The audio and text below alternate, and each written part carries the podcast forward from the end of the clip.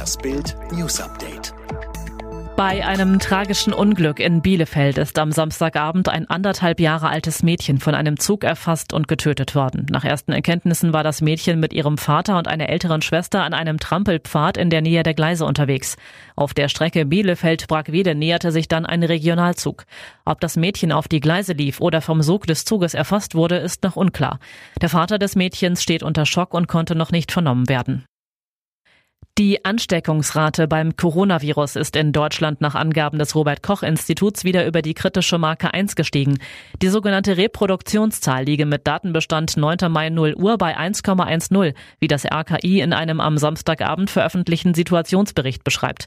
Der Wert gibt an, wie viele weitere Menschen ein Infizierter im Schnitt ansteckt. Das RKI hat immer wieder betont, dass die Reproduktionszahl unter 1 liegen müsse, um die Epidemie abflauen zu lassen.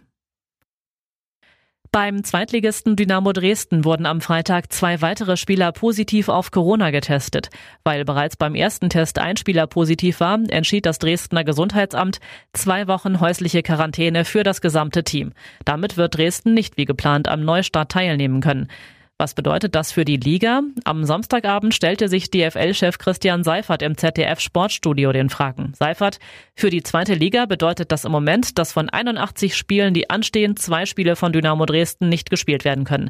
Wir werden sehen, wie wir damit umgehen. Wir ändern nicht das Ziel, sondern nur die Pläne. Das Ziel bleibt, die Saison zu Ende zu spielen. Vanessa Bryant, die Witwe von Basketballlegende Kobe Bryant, hat Anzeige gegen die Polizeibehörde von Los Angeles eingereicht. Der Grund? Die Veröffentlichung von Bildern des grausamen Helikopterabsturzes, bei dem ihr Mann und die gemeinsame Tochter Gianna tödlich verunglückten. Das geht aus der Anklage hervor, die dem People-Magazin vorliegt. In der Anklageschrift heißt es, nicht weniger als acht Beamte waren am Unfallort und haben Handybilder der toten Kinder, Eltern und Trainer geschossen. Bei dem Unglück am 26. Januar waren neben Bryant und seiner Tochter sieben weitere Menschen ums Leben gekommen. FDP-Vorstandsmitglied Marie-Agnes Strack-Zimmermann fordert den kurzzeitigen Thüringer Ministerpräsidenten Thomas Kemmerich auf, aus der Partei auszutreten. Er täte gut daran, die FDP zu verlassen, sagte sie am Sonntag. Sie sei schwer enttäuscht. Hintergrund ist die Teilnahme des Thüringer Politikers an einer Demonstration mit Corona-Leugnern.